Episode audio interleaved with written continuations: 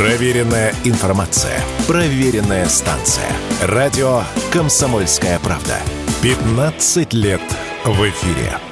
Около 96% подростков в последнее время все чаще сталкиваются с различными видами угроз в сети. Такие наблюдения подтверждают специалисты из Альянса по защите детей в цифровой среде, родители и преподаватели. Поэтому в Госдуме решили обезопасить юных россиян от того, что может их подстерегать в интернете. Депутаты предложили создать всероссийскую единую систему родительского контроля. Она должна быть интегрирована в ведущие российские цифровые сервисы, такие как ВКонтакте, ВК Play, Рутюб, Дзен и другие, а также в российские российские браузеры. По задумке, каждая цифровая платформа будет фиксировать данные об интернет-активности ребенка и предоставлять их родителю. Собранная информация может храниться в аккаунте мамы или папы на госуслугах или в отдельном приложении. В то же время у данной системы не должно быть возможности собирать личные сведения о ребенке и других пользователях компьютера или гаджета. Как рассказали эксперты, создать такую систему можно за несколько месяцев. Однако пока не совсем ясно, насколько надежной она будет. По задумке депутатов, система должна отслеживать действия, совершаемые с одного аккаунта. Но никто не мешает ребенку просто создать другую учетную запись, которая не подпадает под надзор, или использовать VPN. К тому же, как рассказал радио «Комсомольская правда» главный редактор портала itworld.ru и журнала IT-эксперт Андрей Виноградов, список сервисов также вызывает вопросы. Большинства из тех, которыми пользуются подростки, там нет, поэтому одним сервисом, скорее всего, обойтись не получится.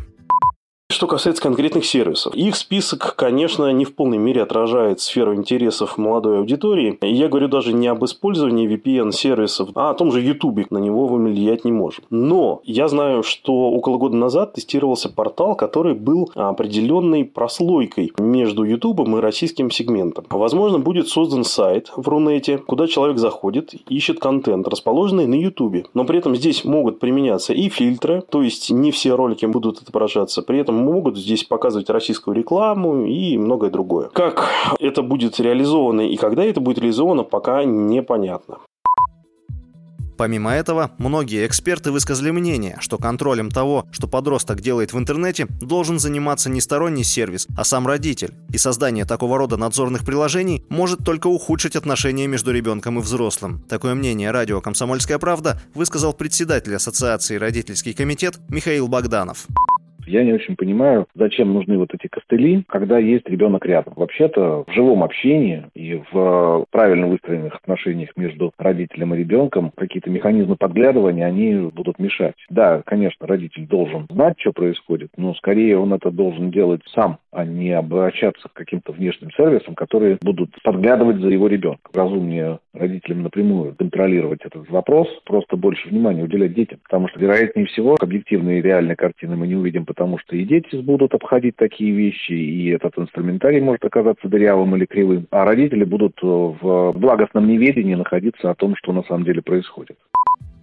Родительский контроль является довольно распространенным типом программы по управлению устройством, настройки которой выставляет взрослый. Например, ограничить время пользования телефоном или заблокировать доступ на сайты, которые кажутся ему неподходящими для ребенка. Одна из самых старых таких систем – NetNanny, работает с 1995 года. Василий Воронин, радио «Комсомольская правда».